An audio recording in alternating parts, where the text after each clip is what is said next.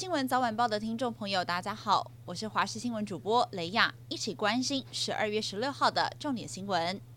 昨天十五号晚上九点多，有民众目击到桃园文中路出现了高空烟火，不少人以为是跨年快要到了，是不是在测试？不过没有多久就听到警笛声，原来是一群人为了庆生，居然在路边违规释放烟火，而且烟火距离民宅很近，民众是赶紧报警，警方后续是将违规的九个人带回，提醒民众释放烟火有地点以及时间的限制，各县市有些许差异，请民众切勿以身试法。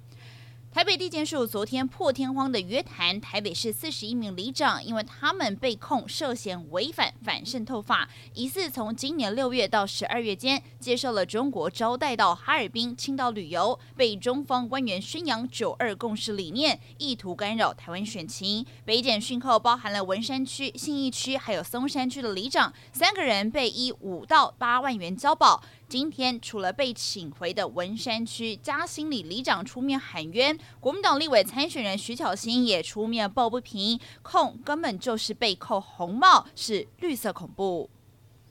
民众党副总统候选人吴欣盈代表立法院参加联合国气候峰会，却不得其门而入，连日来是跟外交部杠上，甚至两度开酸外交部是断交部。星期六一早，吴欣怡继续开枪，而外交部这回也不忍了，反批这一次出访外交受限主因就是吴欣怡的副总统候选人身份。眼看战况是越来越激烈，民众党总统候选人柯文哲是紧急灭火，表示已经通力全党不要再骂外交部了。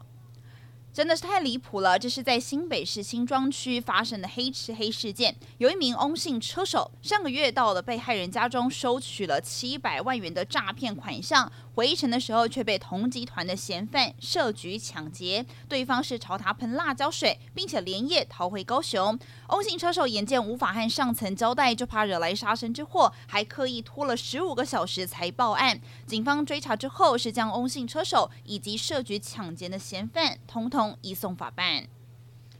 美国大联盟日籍球星大谷翔平日前是正式加入洛杉矶道奇队，他的加盟记者会也受到国际高度的关注。不过，除了第一主角大谷之外，这场记者会还有另外一个主角，就是他的专属口译水源一平。他在这一次道奇队的记者会上，再次展现他英日双声道的超强翻译能力，让整场记者会自然流畅。而在记者会之前，他也被主持人特别的介绍，更被称之为大谷的最佳拍档。